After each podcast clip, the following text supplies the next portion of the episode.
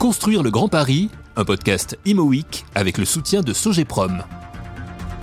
Aujourd'hui, Thierry Dallard, président de la Société du Grand Paris, au micro de Pascal Bonnefille. Thierry Dallard, vous êtes le président de la Société du Grand Paris, vous êtes le grand ordonnateur du, métro qui va changer la vie des, des franciliens et sans doute bien au-delà euh, de tous ceux qui vont et vivent euh, et agissent dans la région capitale. Et avant de d'entamer les sujets qui sont euh, proprement immobiliers dans ce sujet de, du Grand Paris, et Dieu sait s'ils sont nombreux, on pourrait peut-être dire quelques mots sur votre parcours antérieur à votre arrivée à la SGP. Au fond, ce parcours, il annonçait votre arrivée, non, dans cette grande maison? Ah, mon parcours, écoutez, cette année 2021, je pense qu'en septembre, je vais fêter ma 30e année dans les métiers euh, de l'aménagement, du transport, euh, de l'urbanisme, du développement. J'ai eu l'occasion pendant ces, ces 30 années de d'exercer les différents métiers de, maître d'œuvre, de maître d'ouvrage, de bureau d'études, de développeur, euh, euh, du côté du public, du côté du privé. Euh, ça m'a amené à partager et à vivre des aventures assez passionnantes comme euh, le lancement euh, de la concession du viaduc de Millau, comme euh, la réalisation quand j'étais dans le secteur privé de la ligne TGV Tours-Bordeaux ou Nîmes-Montpellier, ou, ou le projet de la rocade L2 à Marseille que j'ai eu l'occasion à deux périodes de ma vie professionnelle de porter en tant que maître d'ouvrage. Une première période quand j'étais au ministère de l'équipement et puis une autre période quand j'étais président de la société quand celle-ci a été réalisée par projet le qui avait été longuement mûri, je crois qu'on peut dire ce mot à Marseille puisque ah, il a été effectivement, il a été effectivement longuement mûri puisque sa, sa, sa, sa, genèse juridique et politique remonte à 1933.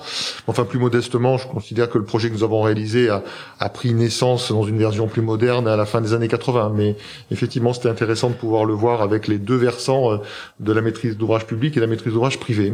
je oui, pense que celle-ci a des outils assez efficaces. Et donc vous êtes un grand ingénieur, puisque vous êtes euh, normalien, euh, diplômé de l'école nationale des ponts et chaussées. Et ce qui me fait toujours rêver, c'est que vous êtes euh, docteur en mécanique des fluides. Je ne vous demanderai pas de nous expliquer exactement tout ce que c'est que la mécanique des fluides, mais donc il y a l'aspect technique que vous maîtrisez parfaitement, et puis il y a bien entendu ce dont vous venez de parler, cette volonté de professionnalisation de tout ce qui est le monde de l'infrastructure, on va dire, et puis aussi ce rapport entre public et privé que vous avez beaucoup défendu au sein de vos différentes euh, fonctions ah, je pense que euh, si on prend le même objet, qui est en l'occurrence une infrastructure publique, euh, il se trouve qu'il y a des maîtres d'ouvrage publics, ça peut être des administrations, ça peut être des agences publiques. La Société du Grand Paris est une entreprise publique. Et puis il y a également des sociétés privées qui exercent le même métier mais pas dans le même contexte réglementaire, pas avec la même boîte à outils. Et je trouve particulièrement intéressant euh, ce croisement d'expériences. Et en l'occurrence, euh, les parlementaires, en, en, 2010, quand ils ont voté la loi créant la Société du Grand Paris, ont créé un objet un peu hybride, puisque la Société du Grand Paris, c'est une entreprise publique, mais elle a, à la fois par rapport à sa politique de recrutement, qui, qui, sort complètement du champ habituel des corps de la fonction publique d'État ou territoriale, euh, que ce soit par rapport à une logique de fiscalité dédiée, euh, et surtout que ce soit par rapport à, ce que j'appelle vraiment le cœur du réacteur du modèle économique, sa capacité d'emprunt, s'inspire fortement des maîtrises d'ouvrage euh, privées. Je prends un exemple très simple si euh, la Société du Grand Paris avait fonctionné comme euh, l'État dans les contrats de plan État-région euh, et que nous n'ayons finalement pu avancer qu'au rythme des recettes budgétaires que le Parlement nous a données, soit à peu près 700 millions d'euros par an, eh bien la mise en service du Grand Paris Express dans sa totalité se situerait aux alentours de 2080. Alors que alors que l'objectif qu'on nous a donné c'est 2030. Comment on fait pour passer de 2080 à 2030 Eh bien, on demande aux entreprises et aux maîtres d'œuvre de trouver la solution la plus rapide. Euh, évidemment, ça conduit à un niveau de dépenses considérablement plus important puisqu'on va plus vite. À l'occurrence, en ce moment, on est à peu près aux environs de 4 milliards de dépenses par an. Et donc, comment on passe de 700 millions d'euros de recettes à 4, à 4 milliards de dépenses? Eh bien, on passe par l'emprunt, c'est-à-dire les 3 milliards 3 à peu près qui sont nécessaires par an euh, depuis deux, ans. Euh, et puis, on remboursera cette dette-là, évidemment, avec le même flux de recettes de 700 millions d'euros par an, indexé bien entendu, qui permettra euh, euh, à l'horizon de 2070 d'avoir remboursé la dette. Mais ce modèle-là, qui est effectivement assez atypique dans la maîtrise d'ouvrage privé, c'est quand même, euh, je dirais, la règle de base, pour pas dire le B.A.B.A. de tout l'entrepreneuriat. Quand vous avez un projet, que vous êtes chef d'entreprise et que ce projet peut créer de la valeur, vous attendez pas d'avoir économisé pendant 10 ou 20 ans pour le réaliser. Vous allez voir votre banquier, vous le réalisez au plus vite et vous captez la valeur créée euh, plus rapidement et vous remboursez en partie avec cette valeur euh, la, la, la dette que vous avez contractée. C'est ça le modèle du Grand Paris Express, c'est ça le modèle de la Société du Grand Paris que les parlementaires ont voulu. Euh, ce qui me fait penser que, au fond, le mot euh, l'Haussmann de notre temps n'est pas totalement faux, parce que c'est un tout petit peu aussi le modèle haussmannien, c'est-à-dire euh, je n'ai pas moi-même la capacité financière de faire les travaux, et il faut donc que je la trouve ailleurs et je rembourse ensuite sur les gains que j'ai réalisés par euh, grâce à l'ensemble de ces travaux, euh, etc. C'est bien ça le modèle. C'est ça, un bémol près, c'est qu'effectivement la, la, création de valeur euh, que va générer le Grand Paris Express euh, par justement le développement immobilier qui va accompagner et dont la mise en service et dont on va parler bien évidemment autour de chacune des gares. Cette valeur-là, elle est en fait diffuse, elle n'est pas captée par la Société du Grand Paris, elle est de facto répartie dans la fiscalité de droit commun. Euh, tout simplement parce qu'en fait on ne sait pas directement la flécher, on ne sait pas vraiment euh, euh, permettre d'associer cette création à la, à, la, à, la, à la dépense de l'entreprise. Et donc l'originalité, c'est d'avoir finalement un peu marié les deux, marier ce concept haussmannien, ce concept d'auto-entrepreneur, avec les outils afférents, mais en ayant effectivement un sous-jacent en termes de recettes qui est la fiscalité francilienne, adossée principalement sur les mètres carrés de bureaux existants, qui permet encore une fois d'avoir cette formidable accélération euh, du projet, puisqu'encore une fois, c'est presque 50 ans euh, que l'on gagne dans la mise en service du Grand Paris Express. Dans une interview à la belle revue Risque, vous disiez au tout début de l'année dernière, je crois que ça fait à peu près un an, le vrai projet in fine, ce n'est pas le métro, c'est ce que vous de nous dire, ce sont les 80 milliards d'investissements autour de, de, de lui, c'est-à-dire quand même deux fois le métro, et ça va durer peut-être 10, 20, 30 ans, bien entendu, et c'est de ça dont on va parler, c'est-à-dire tout ce qui est autour du métro, sachant que pour les auditeurs d'Imo le sujet purement technique du métro, euh, tout le monde vous fait confiance. Je suis sûr que techniquement, il doit y avoir deux, trois petits sujets. On peut peut-être quand même les évoquer rapidement, sachant que la construction de 65 gares, le, les tunnels, etc., c'est quand même techniquement un très grand défi, un très grand chantier, j'imagine, euh, considérable en termes de, d'enjeux techniques. Alors, le, le, défi, il est, il est de plusieurs ordres. Il est effectivement technique. Je pense que tout le monde aujourd'hui est familier avec euh, les tunneliers, ce que ça suppose euh, comme savoir-faire, la technicité de ces machines qui sont des véritables sous-marins qui creusent sous nos sous nos pieds, euh, et donc les aléas qu'on peut évidemment rencontrer dans, dans, dans les sous-sols du Grand Paris. Euh, c'est aussi un, un, un sujet et un enjeu organisationnel. Je vais prendre un exemple. Cette année, en, en 2021, nous avons aux environs de 50 procédures d'appel d'offres pour euh, choisir les entreprises qui vont réaliser les aménagements dans les gares. Donc on voit le, le formidable euh, process industriel et administratif qu'il faut pouvoir maîtriser euh, euh pour pouvoir l'amener à terme. Et puis c'est un enjeu humain, humain qui se décline de multiples façons. Humain déjà pour les entreprises, parce que pour pouvoir répondre à ces 50 appels d'offres, ben, il faut mettre des ressources humaines. Pour pouvoir faire tourner euh, 20 tunneliers avec un équipage à peu près d'une petite centaine de personnes, eh bien, il faut non seulement trouver des ressources humaines, mais il faut les former.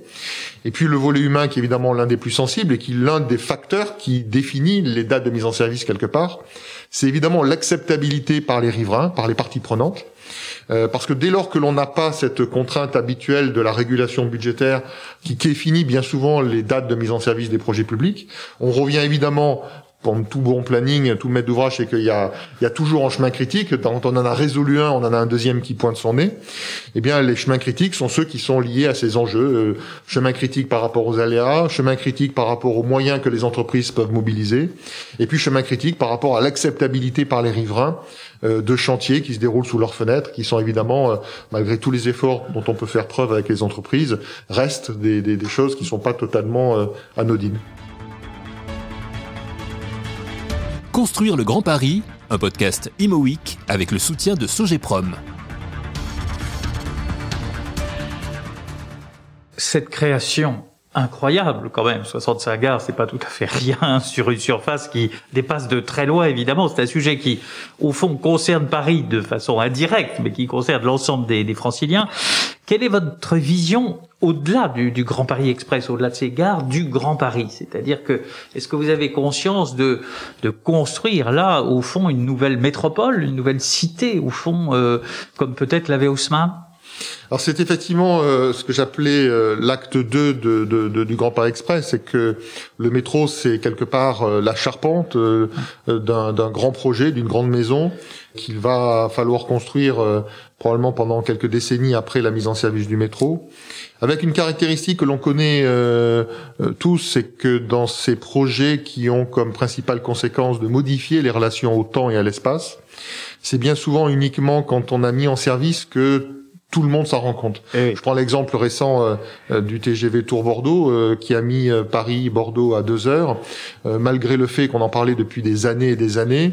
ça n'est uniquement qu'à partir de la mise en service que soudainement on s'est dit mais c'est incroyable, on n'est plus qu'à deux heures de Paris ou de l'autre côté on n'est plus qu'à deux heures de Bordeaux. Idem pour Marseille quand ça a été à trois heures de Paris. Exactement pour Marseille quand au début des années 2000 le TGV a été mis en service. Donc on, on, on doit en tant que professionnel le savoir et l'anticiper parce que sinon on, sera un petit peu en retard.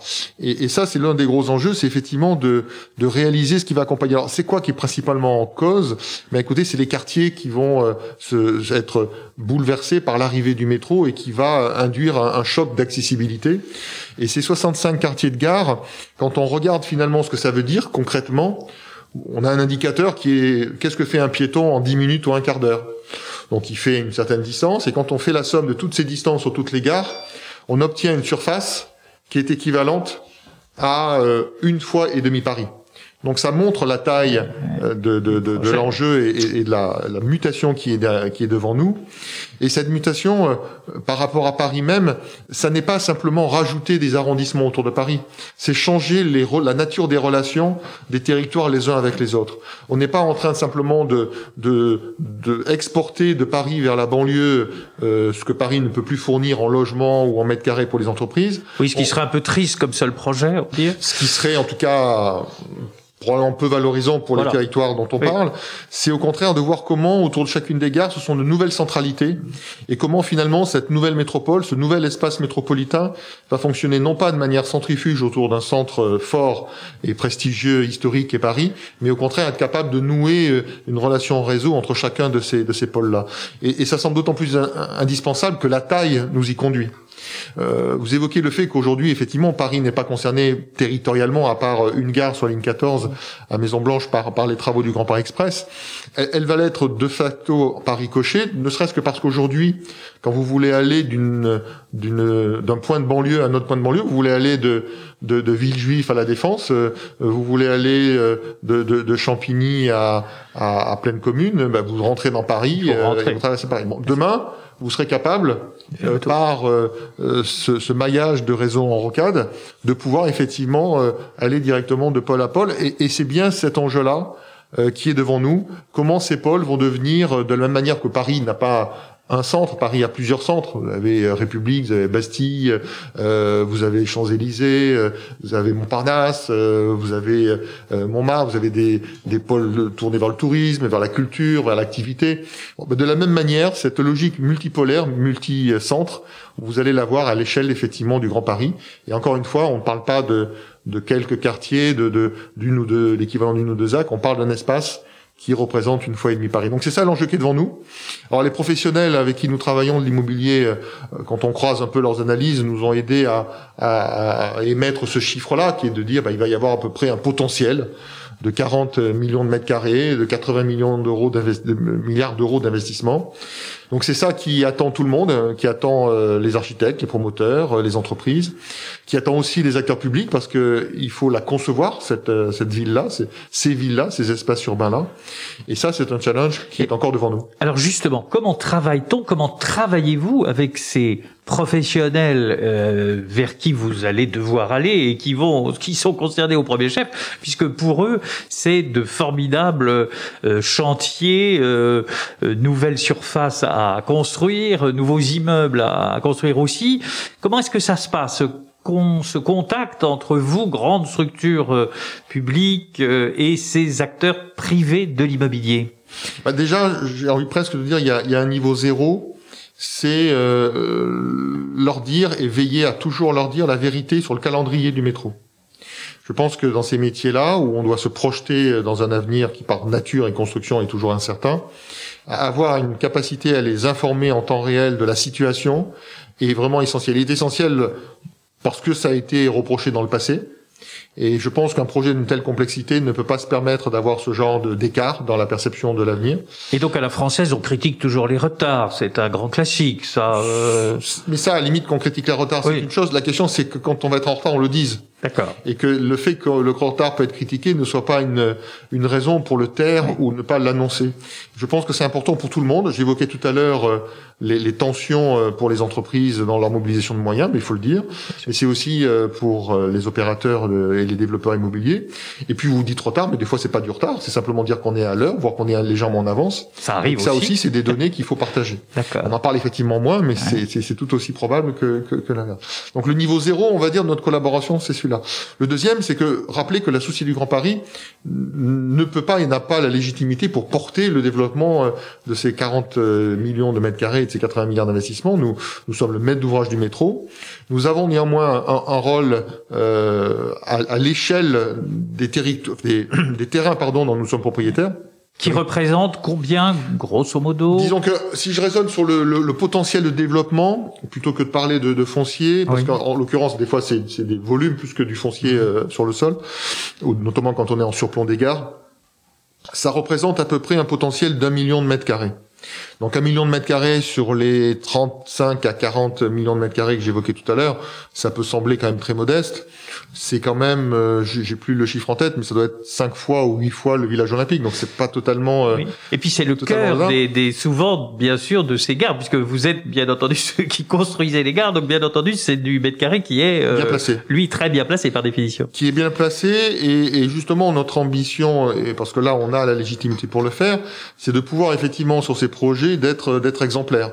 Être exemplaire, euh, ça veut dire évidemment en termes de, qualité de construction, mais, mais en particulier avec une ambition environnementale très forte. Nous avons eu l'occasion euh, d'annoncer il y a quelques mois euh, l'ambition de réaliser les, différents projets immobiliers dont, nous serons euh, co-développeurs euh, avec un, un, un, niveau de, de matériaux biosourcés de, de, au-delà de 110% et en bois en particulier au-delà de 50%. Donc ça, c'est une des volets de notre de notre démarche. Du développement durable en termes de priorité. En termes de priorité, nous allons d'ailleurs travailler encore plus en avant sur cette notion de développement durable en travaillant sur une charte que nous nous imposerons à nous-mêmes, mais nous espérons qu'elle puisse servir d'exemple et, et être reprise par d'autres. Et puis enfin, et j'aurais dû commencer par ça, parce que quand même le cœur du réacteur, c'est quand même euh, les communes, les maires. Euh, c'est avec eux que les programmes de la dizaine de gares sur lesquelles nous avons déjà euh, commencé à, développer des projets, euh, ces programmes ont été élaborés évidemment avec avec eux. Et c'est bien dans le cadre de cette réflexion que celle-ci a, a, vocation à pouvoir s'étendre, évidemment, au fur et à mesure que l'on s'éloigne des gares. Euh, sur des terrains qui ne sont pas à nous et, et dont nous ne serons pas un acteur euh, efficace. Mais vous savez, je vais prendre un parallèle euh, le métro, c'est par essence, dans le cas présent, le, la colonne vertébrale de la mobilité. Bon, puis on s'est très vite rendu compte avec euh, les acteurs du territoire, les maires, les présidents de département, euh, euh Île-de-France Mobilité, la présidente de la région, qu'il fallait aller un peu plus loin quand on parle de mobilité. Donc on a réussi à mettre en place autour de chacune des gares un, un, une démarche de pôle. Euh, alors les pôles sont pilotés soit par le maire, soit par le président du département, soit par un président de PT où avec Île-de-France Mobilité, nous avons mené justement une démarche partenariale, où nous, nous sommes évidemment au cœur du réacteur parce qu'on fait la gare, et puis au fur et à mesure où on s'éloigne de la gare, on n'est plus acteur, mais il a bien fallu mettre tout le monde autour de la table pour que ces choses-là soient bien, soient bien conçues ensemble. Quand vous arrivez dans un métro, vous n'êtes pas chez vous, ou vous n'êtes pas à votre travail, ou vous n'êtes pas chez les amis que vous allez voir, ou vous n'êtes pas à l'université où vous allez étudier, ou vous n'êtes pas à l'hôpital où vous allez vous soigner, ou vous n'êtes pas à l'opéra où vous allez, ou au théâtre où vous allez. Donc on voit bien que la question de, du parcours final est, est, est extraordinairement important. Et, et ça, c'est un exemple de collaboration qui me semble pouvoir inspirer la réaction, l'élaboration et, et, et, le travail qui est devant nous sur l'élaboration des quartiers. Et sur ce million de mètres carrés, donc qui est vraiment là votre de votre compétence et de votre propriété, on va dire, comment allez-vous fonctionner? Comment fonctionnez-vous déjà avec de grands acteurs de l'immobilier?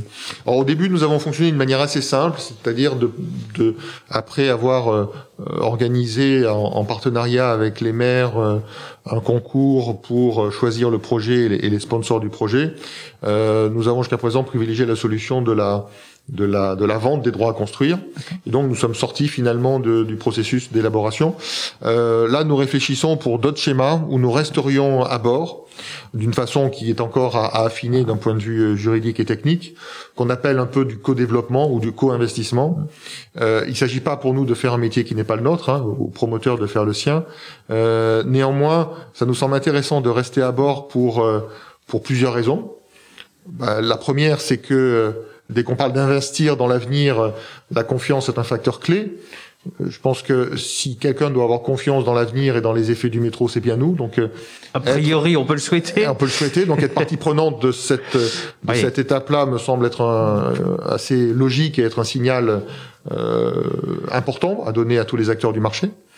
La deuxième, c'est que, ben, par définition, les terrains que nous avons sont souvent euh, proches, pour pas dire imbriqués, avec une partie des infrastructures qui sont en cours de réalisation. Ça peut être évidemment la gare, ça peut être des ouvrages annexes, ça peut être simplement ce qui est au, au, sous les pieds de, de, du terrain en question.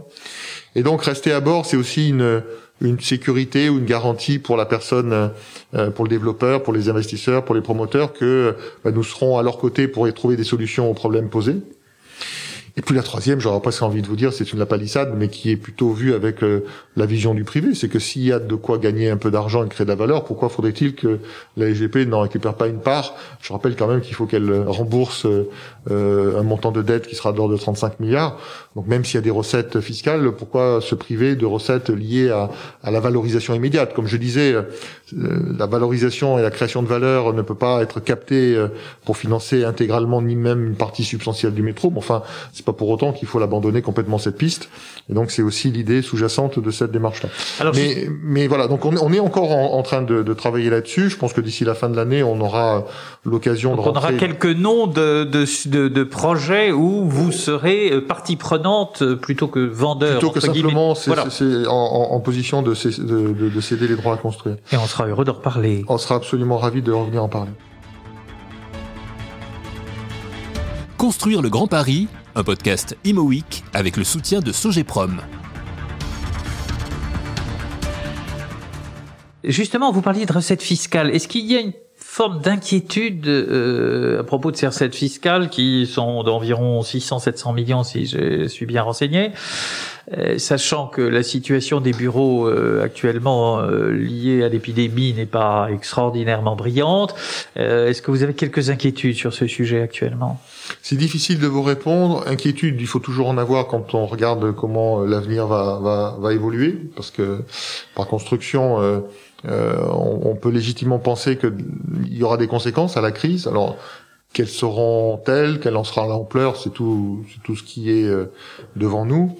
Mais pas d'inquiétude, je dirais, ni court ni moyen terme, pour le bonne et simple que la fiscalité est assise sur le stock euh, de bureaux existants, donc le stock ne va pas s'évaporer. En revanche, la dynamique, quand on regarde sur 70 ans, ou 50 ans plutôt, qui est à peu près la, la durée d'amortissement euh, sur lequel nous sommes partis, euh, il peut y avoir des effets, donc il peut y avoir euh, une croissance moindre. Donc nous, intégrons ça dans nos modèles financiers pour euh, analyser les risques, mais c'est quelque chose dont, on sera capable de mesurer que dans les années qui viennent. C'est même pas les mois qui viennent, donc euh, c'est peut-être dans trois ou quatre ans qu'on sera capable de, de, même cinq ans. Donc il n'y aura pas d'impact euh, dans la réalisation du métro. Euh, ni dans son calendrier, ni dans sa consistance. Il n'y a pas, pas d'éléments pour pouvoir euh, avoir ce genre d'interrogation. En revanche, euh, gérer l'avenir et gérer les risques, c'est essayer de prévoir le pire. Et, et on a justement euh, en vue de, de, de, sécuriser ce genre de, de, mauvaises nouvelles si ça venait à se matérialiser en 2030, 2035, 2036. On, on est plutôt en train aujourd'hui de profiter de la de la situation très favorable sur les marchés financiers. Des taux. Des taux qui sont très très bas. Ah. Donc on a effectivement une politique de, de, de, de préfinancement euh, qui est assez traditionnelle là aussi. Hein, quand on regarde comment le viaduc de Millau a été réalisé, c'est bien ce qu'ont fait les, les, les, concessionnaires privés, c'est de pouvoir lever par anticipation aux dépenses le maximum de, de, de, de dettes obligataires. Euh, sur Millau, c'était 100% qui a été levé. On n'en est pas là, on en est à peu près à 50%. Mais en tout cas, c'est de continuer dans ce sens-là pour justement se mettre à l'abri du jour où euh, euh les coûts de la dette pourraient réaugmenter. Et Donc vous, je suis assez serein aujourd'hui oui, sur cette par rapport à ça. Et mmh en restant sur l'épidémie, on est peut-être un peu trop là-dessus en ce moment, mais c'est un peu l'actualité qui veut ça. Est-ce que vous ne pensez pas qu'il va y avoir une certaine disons, euh, je ne sais pas si c'est le mot redécoupage, réorientation entre le tertiaire, le logement, euh, les commerces? Est-ce que vous pensez que ça pourrait impacter justement les projets dont vous nous parliez, ceux autour des gares spécifiquement, par exemple euh, Ça fait partie des chantiers qui sont devant nous, mais pas que pour nous et pas que pour les gares. C'est pratiquement toute la profession qui est devant ce, devant cette interrogation. Euh, il est clair que de toute façon, la réflexion que nous avions aujourd'hui déjà sur les quartiers de gare, c'était que le logement avait quand même vocation à être l'un des, des éléments forts euh, de cette politique-là. Et c'est le sujet le plus résilient, semble-t-il, à l'épidémie. Donc c'est le, le, sujet le plus résilient. Euh, je, je, ne crois pas à, à, à une inversion euh, du développement des métropoles. On a entendu beaucoup de choses lors du premier confinement euh, sur le fait que c'était la fin du phénomène urbain, de la métropolisation. Bon, je sais plus à quelle interview j'avais rappelé euh, les multiples euh, crises épidémiques du Moyen Âge, elles n'ont jamais freiné, loin s'en faut, le développement des villes dans des états sanitaires qui ont été absolument incroyablement. Euh, Marseille peut en parler là aussi avec le choléra. Marseille peut, hélas, malheureusement, en, parler où elle a perdu la moitié de sa population euh, lors de la, la piste, la, la, peste. La, peste de 1720, si j'ai bonne mémoire. Donc c'est quand même, euh, c'est quand même une réalité euh, sociale, économique qui est là. Donc je ne crois pas à ce, à ce renversement. Par contre, il est clair que ça a remis en avant des relations différentes de travailler, de collaborer, et donc sur l'objet, le produit immobilier euh, qui qui est utile peut et va nécessairement évoluer en fonction de ça. Mais aujourd'hui, je pense qu'il est encore trop tôt pour l'étendre. Moi, je prenais juste, c'est assez c'est assez euh, palpable hein, la différence de réaction euh, de, de, de, nos salariés euh, entre le confinement du printemps et, et celui de l'automne. Premier confinement, on avait presque une forme de où on est en train d'inventer quelque chose de nouveau, on va le projeter, on va le. Je dirais pas que c'était excitant, mais il y a une forme d'attente. Pour nous tous d'ailleurs. Pour nous tous, bien sûr. Bien sûr. Ce, nouveau monde. Etc. Oui, oui. Bon, la deuxième séquence, c'était bon, vivons qu'on retrouve l'ancien monde. Il y a quand même l'envie de se retrouver. La machine à café, les bars. Enfin, j'ai pas senti euh, euh, cette cette remise en cause de, de, du modèle, mais au contraire euh, une, attente forte à le retrouver. le retrouver. Sur les gares, il y a eu une polémique, il y a toujours des polémiques, on est en France, euh, euh, sur la taille des gares. C'est-à-dire que certains défendaient des gares un peu cathédrales, j'exagère un peu, mais pas si loin que ça. Et d'autres disaient, mais au fond, euh, les stations de métro parisiennes, euh, Guimard, c'est une petite sortie, c'est pas si grand que ça. Est-ce qu'on a vraiment besoin d'immenses locaux? Et est-ce qu'on a besoin d'y mettre des équipements publics, puisque c'est un des sujets ou est-ce qu'au contraire, il faudrait pas les mettre à l'extérieur? Est-ce que ça, ce sont des sujets sur lesquels votre position évolue ou qu'elle va évoluer ou sur laquelle vous réfléchissez Déjà, euh, rappeler une chose, c'est que les gares qui sont en cours de réalisation, ça fait déjà de nombreuses années que le programme a été défini, que les maîtres d'œuvre ont été choisis, que les permis de construire ont été signés. Donc, euh, on va pas réinventer à chaque fois. Alors peut-être qu'on pourra en parler pour le prochain super super Grand Paris Express, peut-être pas demain, euh, ou d'autres métropoles, mais je crois que c'est pas pour demain. Non, par contre, je veux revenir sur ces a priori parce que euh, les gares, premièrement, ne sont pas si grandes que ça quand on voit la complexité des locaux techniques qu'il faut y mettre. Enfin, on a aujourd'hui euh, euh, des métros automatiques et, des services et des, et des systèmes qu'il faut pouvoir loger dans les espaces qui font que c'est plutôt la bagarre dans les équipes entre celles qui veulent faire un peu de commerce et celles qui doivent faire rentrer au chausse-pied tout ce qu'il faut pour faire tourner le métro. Et donc, j'ai pas le sentiment qu'on ait des espaces aussi aussi gigantesques. Premièrement, deuxièmement, il y a un élément qui est aussi qui donne le sentiment d'espace gigantesque, qui est le mode de construction. Ces boîtes parallépipédiques qui effectivement, la différence du métro parisien, qui a été souvent euh, creusé euh, avec euh, des espaces en voûte, ou alors même des fois creusé à ciel ouvert puis complètement recouvert, il était beaucoup moins profond. et là, on se retrouve avec des situations où si on veut éviter d'avoir à gérer des travaux très complexes dans les nappes phréatiques, eh bien, il faut creuser très profond, des grands murs, faire des boîtes, rendre étanche l'intérieur de la boîte, vider la boîte, et du coup, on a un volume dans lequel on met la gare.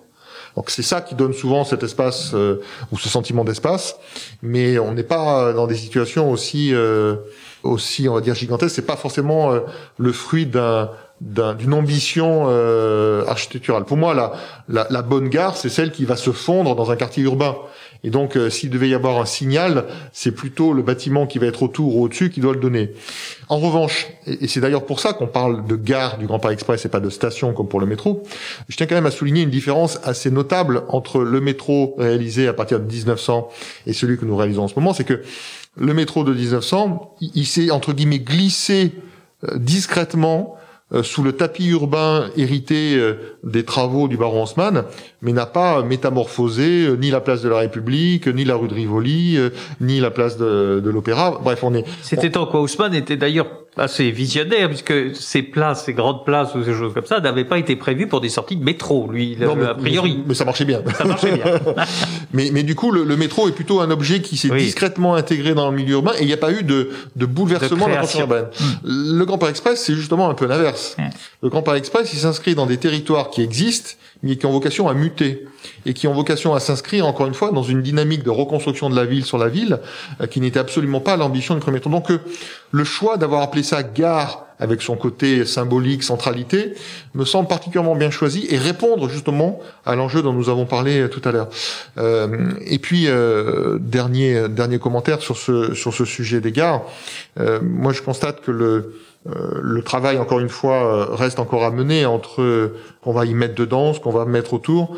je vois simplement qu'aujourd'hui, je prends par exemple les vélos. Les vélos vont être un, élément central, majeur de l'intermodalité la, et de la poursuite de la mobilité en dehors du métro eh bien c'est clair que ça ne pourra pas rentrer dans les gares, il va falloir le mettre autour, il va falloir l'intégrer dans les réflexions urbaines qui vont se développer. Donc on voit qu'on n'est pas vraiment dans que ce débat-là est un, est un peu ancien et, j'espère qu'il est qu'il est derrière nous aujourd'hui, mais que en revanche euh, le reste de la construction autour de cette gare euh, doit plutôt aujourd'hui orienter nos énergies. Nous sommes en janvier 2021, c'est encore le temps des vœux. Est-ce que vous avez un vœu particulier à faire pour euh, le Grand Paris Express et peut-être un vœu à adresser aux professionnels de l'immobilier qui nous écoutent Alors déjà, le, vœu à, toute la profession, euh, que j'ai fait d'ailleurs il n'y a pas longtemps aux Parisiens, euh, Grand Parisiens, c'est de vous souhaiter pour 2021 une année pleine de projets. Je crois que le projet, c'est quand même euh, le cœur de la vie, que ce soit à titre privé. On n'en manque pas avec cette série documentaire qui va réunir dix grands acteurs du Grand Paris. Vive les projets Donc vive les projets et que 2021 soit une année de projets après euh, les, les 12 mois euh, écoulés particulièrement pénibles où on, devait changer de pied en permanence. Et puis pour la Société du Grand Paris, pour le Grand Paris Express et pour nous tous, euh, que la confiance continue à, à nous animer. J'évoquais tout à l'heure l'importance de la transparence. La confiance, on en a tous besoin. On en a besoin pour que les entreprises aient confiance dans le projet et répondent aux appels d'offres.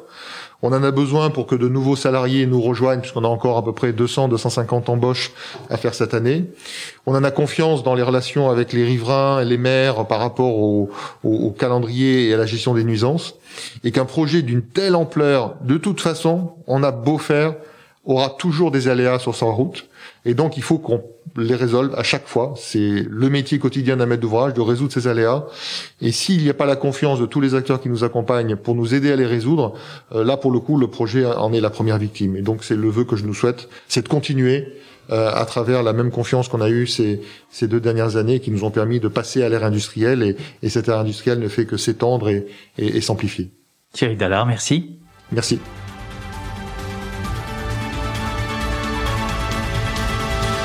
Construire le Grand Paris, un podcast Imo avec le soutien de Sogeprom.